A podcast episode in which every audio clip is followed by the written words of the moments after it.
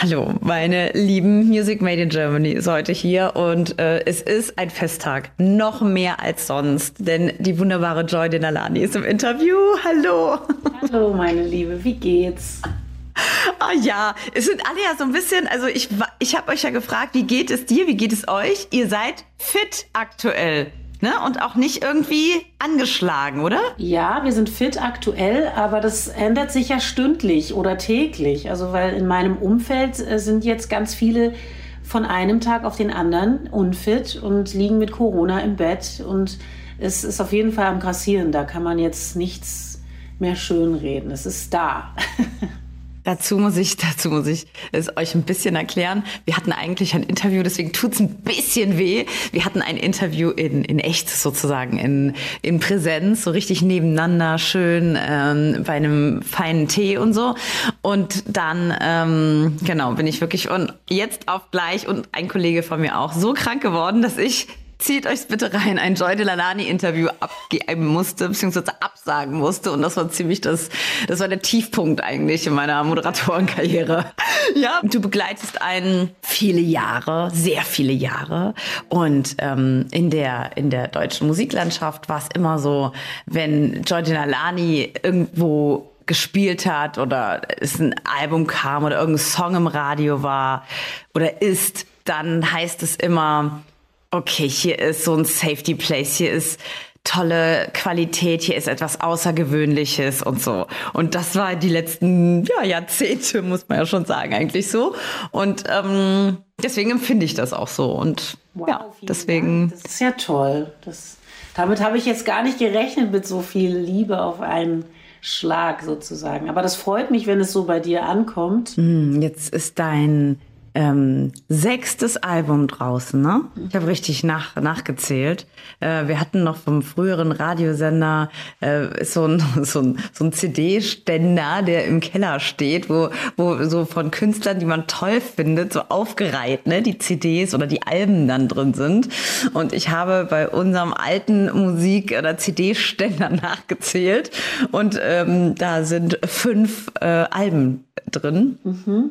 Und äh, jetzt ist ja alles, ähm, oder wie, wie handhabt ihr das jetzt? Ist ja alles vor allem äh, digital, ne? Und, und ist das, was, wie ist denn deine Erfahrung oder wie ist denn dein Gefühl, wo die, wo die Musik hingeht? Also geht das zurück zu irgendwas, was haptischem oder bist du, oder, oder bist du auf Vinyl oder wie, wie, äh, wie konsumierst du denn die Musik? Nicht unbedingt zurück geht auf etwas haptisches, also ich kenne zu viele Leute, die mittlerweile weder Vinyl, also weder Schallplattenspieler noch CD-Player äh, in ihren Haushalten stehen haben. Aber ich, ich vertrete doch auch ähm, stark die Meinung, dass wenn man im Streaming, wo sich ja die meisten Leute auch äh, bewegen und sich informieren über die, die Musik, die sie interessiert, wenn Sie im Streaming oder im Stream äh, Leute sehen, also oder hören vielmehr, die Sie interessant finden, oder wenn Sie äh, sich Alben anhören, auf die Sie lange gewartet haben, weil Sie schon lange Fans sind von Bands oder MusikerInnen,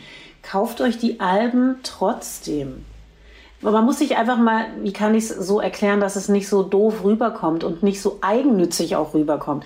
Also wenn man sich überlegt, dass man vielleicht für einen Streamingdienst 10 Euro im Monat bezahlt und alles konsumieren kann, was es sozusagen gibt an Musik, dann ist ja eigentlich auch klar, dass kaum was bei den Leuten landen kann, die man verehrt, bewundert oder einfach gern hört.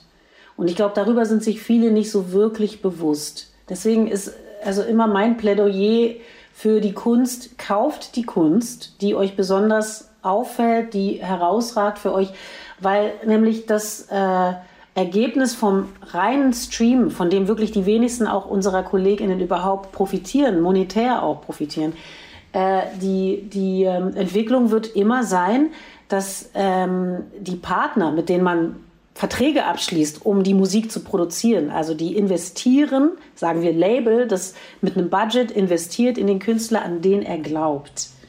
Ähm, der Künstler aber streamt mittelmäßig bis gut. Es kommt nichts zurück zur Plattenfirma, die ein Geld in die Hand genommen hat, um zu investieren, ist natürlich die Folge davon was? Man wird irgendwann diesen Vertrag auflösen, weil man ja immer Geld investiert, das sich nicht wieder einspielen lässt. Das hat zur Folge, dass viel Musik, die wir dann noch konsumieren auf den Streaming-Plattformen, sehr gleichförmig sein wird. Also die Sachen, die funktionieren. Es wird wenig Spitzen geben.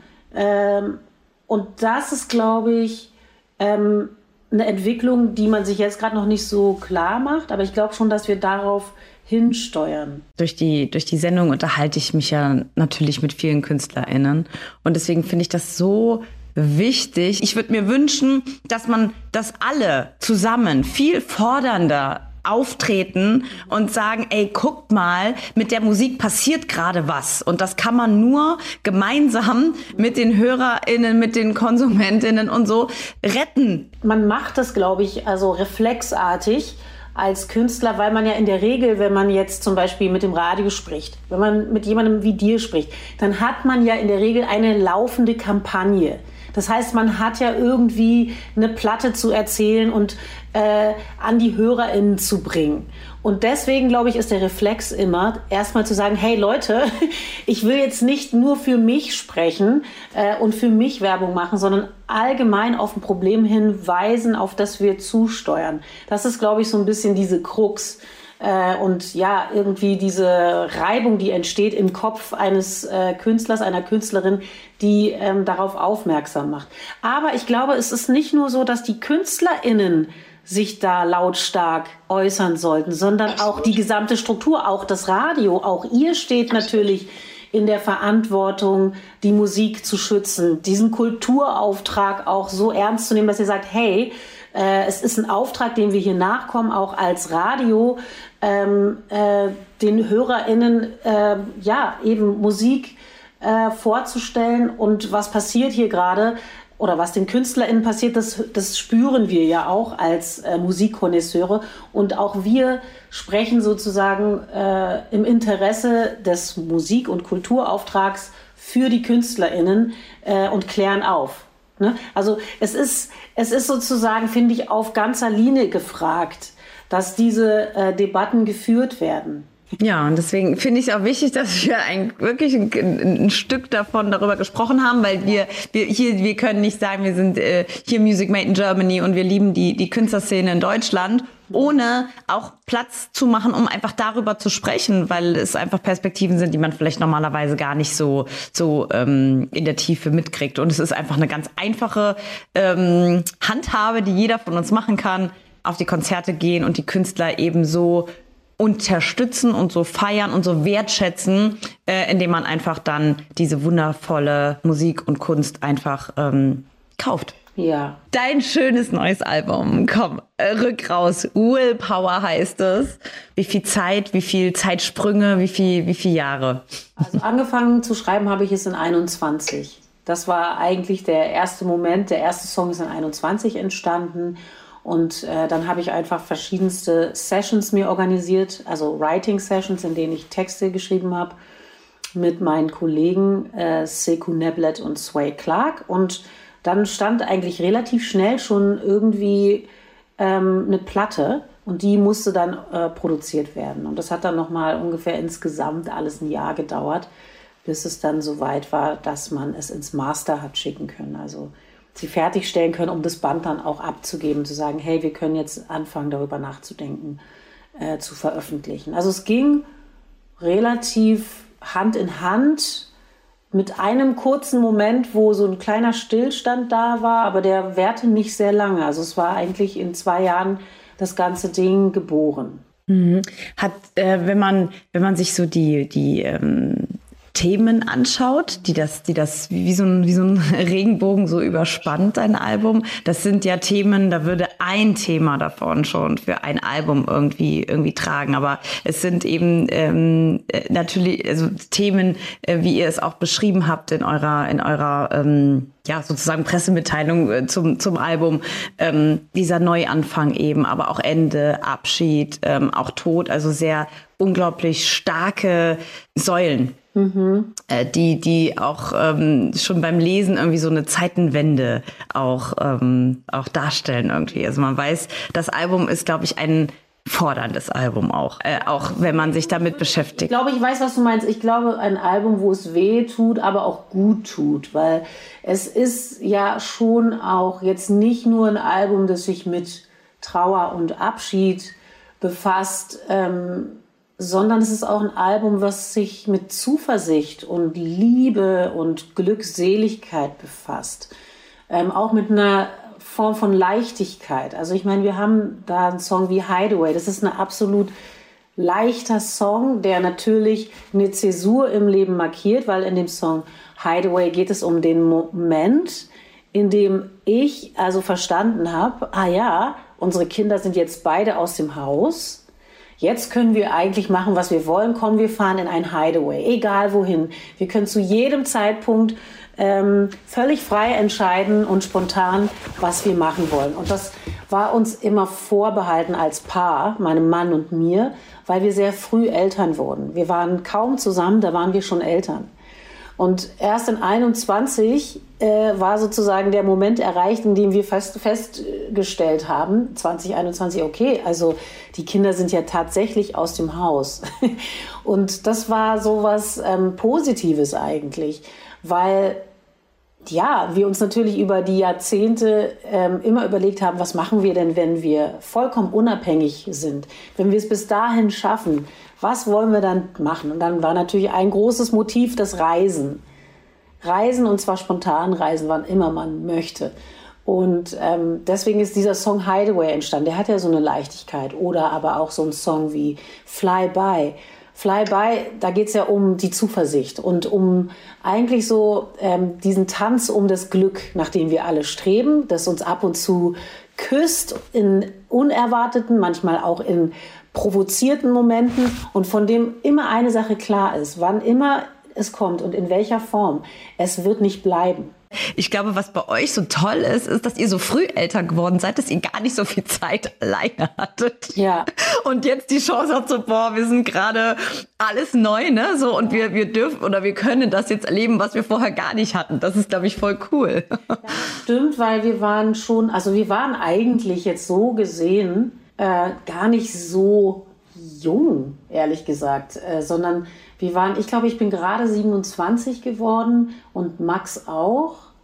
Aber ich sag mal für, äh, also bei unserem ersten Kind, aber in unserem äh, Genre, also in unserem, wie sagt man, äh, in unserem Berufsfeld, also die MusikerInnen um uns rum, die waren alle noch lange keine Eltern, mit wenigsten Ausnahmen.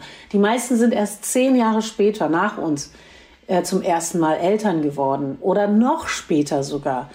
Ähm, weil ich glaube, also MusikerInnen ähm, auch aus verständlichen Gründen in den ersten Jahren ihrer Karriere eben damit befasst sind. Also die Karriere auszubauen, ähm, sie zu genießen, daran zu arbeiten, sie aufrechtzuerhalten, wie auch immer. Und da ist dann manchmal äh, für die Vorstellung von Kindern und Familiengründen gar nicht so viel Platz. Also so ähm, ist es jetzt in meinem Umfeld äh, an vielen Stellen gewesen. Und tatsächlich waren wir dann, äh, ja, die wenigen, also gehörten wir zu den wenigen Eltern aus unserer Generation. Und jetzt sind wir frei, während unsere ganzen KollegInnen gerade irgendwie bei, äh, die sind gerade bei der Einschulung in die Oberschule oder so angekommen. Und wir sagen schon, ade, äh, wir, ziehen, wir ziehen los. Ähm, und das, was wir uns vorgenommen haben, nämlich zu reisen, ist bisher noch nicht passiert so wirklich. Wir arbeiten mehr denn je. Aber es ist jetzt auch noch recht frisch, oder? Ihr seid ja jetzt nicht schon, die, die, die Kinder sind ja noch gar nicht lange. Ähm, also der Jüngste oder? ist jetzt seit einem Jahr weg tatsächlich, genau. Und es ist noch alles sehr frisch, das ist richtig. Und ähm, ich würde sagen, es klingt etwas äh, verwunderlich, aber auch das Arbeiten, das intensive Arbeiten, was wir jetzt gerade machen, das ist ja auch eine Form von Freiheit, weil unser Deal war immer, als die Kinder, also solange die Kinder zu Hause sind, muss ein Elternteil immer bei den Kindern sein, während der andere äh, sich verwirklicht, seine, seine Alben schreibt, aufnimmt oder auf Tour geht und so weiter. Das heißt, es war immer einer zu Hause. Ähm, und jetzt können wir ja gleichzeitig einfach machen, was wir wollen an Arbeit. Und es ist auch eine Form von Freiheit, die wir genießen. Sehr, sehr sogar. Wie, wie kommt der, das Gefühl einfach, was, was ihr ganz getrennt voneinander auch oder ganz separiert voneinander, wenn man mit euch beiden spricht, getrennt voneinander, ist das Gefühl sowohl von eurer Musik als auch wenn man euch live sieht, als auch im direkten Gespräch, ist ein ähnliches, was ich sonst bei niemandem so entdecke. Jetzt, wo ich mit dir, wir, wir reden ja das erste Mal so zusammen, ich, ich kenne dich sonst nur, aber es ist tatsächlich ein übergeordnet identisches Gefühl, ähm, was ich gar nicht so beschreiben kann. Aber ich schwöre dir, ja, ich hatte Max Herrmann im Interview und ich schwöre dir und auch live gesehen. Dich habe ich live gesehen, noch nicht im Interview gehabt. Ich schwöre dir, wenn ich Menschen zusammenfügen sollte, einfach random so, wer wird denn ganz gut passen, ne? Würde ich sagen, ja, muss ich mir überlegen. Also die beiden, klar. Und jetzt muss ich mal irgendwie gucken. Ihr seid wie aus einem Guss, einfach von der Ausstrahlung, von der Haltung, von der Art und Weise, von der Art und Weise. Ich habe das noch niemals äh, erlebt. Wirklich? Kommt gerade so über mich, musste ich gerade äh, mit dir teilen. Vorstellen, wirklich. Doch, doch. Alleine die Art, allein der, der Sprachduktus, wie ihr, wie ihr sprecht, das könnte man sogar fast übereinander legen. Mhm. witzig, weil ich würde mal sagen, Max ist ja viel, also ruhiger, schüchterner, glaube ich auch im Gespräch. Also nicht mir gegenüber, ne? Aber so, ähm, so beobachte ich ihn. Also so etwas zurückgenommener. Aber du, also ähm, Du hast ja mit uns beiden gesprochen und du hast natürlich einen ganz anderen Blick. Gut, ich meine, Max ist ein Mann, ne? Das ja. muss man auch sagen. Max ist ein Mann, ne? Und Dings, das war, also an, gut, dass ich es nochmal erwähne. Deswegen ist klar, ne, dass da so manche, aber ansonsten, also, und das ist natürlich ganz schön, das zu erleben. Ich glaube auch für, für ähm, Leute, die deine Musik oder hat ja auch am Album mitgearbeitet, die eure Musik, deswegen sage ich so ein bisschen eure Musik, ähm, weil da auch ein bisschen was von euch beiden dann dadurch drin ist und so ähm, äh, das ist für Leute auch schön zu sehen, weil Menschen wollen gerne ähm, irgendwie, was heißt Vorbilder haben, nicht als als als übergeordnetes so, so, so, so Duktus, sondern einfach so, ach guck mal, ein bisschen als Orientierung, so nach dem Motto, oh, die haben, die schaffen es, sich mit so viel äh, Respekt und Liebe und Unterstützung und Einigkeit ähm, äh, durch, durchs Leben ähm, zu, zu tragen. Achtung, Anmerkung, Joy lacht. Laut. und das möchte man dann hören und möchte sagen so, oh ja, ich möchte es auch ein Stückchen auch hinbekommen, so toll wie ihr. Muss man jetzt einfach auch mal ganz klar sagen. Das ist jetzt nicht einfach nur, ah ja, da treffen sich zwei Menschen, es ist Fügung, sie kommen zusammen und von dem Moment an nur Harmonie und alles ist super. Nein. Ach doch, komm, lass doch. ist doch so schön. Es ist, es ist tägliche Arbeit, wirklich. Und darüber muss man im Klaren sein. Und okay. ich glaube, okay. es gibt keine äh, ich bin keine Expertin in Sachen Liebe. Äh, ähm, sondern ähm, ich kann nur sagen, und ich glaube, äh, Beziehungen und Lieben funktionieren so mannigfaltig. Also es gibt, es gibt nicht das eine richtig, das, das eine falsch oder so. Aber, aber ich glaube, dass eine Basis sein könnte für eine Beziehung, die funktioniert, dass man sich was zu sagen hat, dass man irgendwie sich was zu erzählen hat und dass man interessiert ist an seinem Partner. Also dass man auch wissen möchte, was er, sie denkt. Und, äh, und dass man sich nicht scheut vor Debatten, dass man Sachen diskutiert.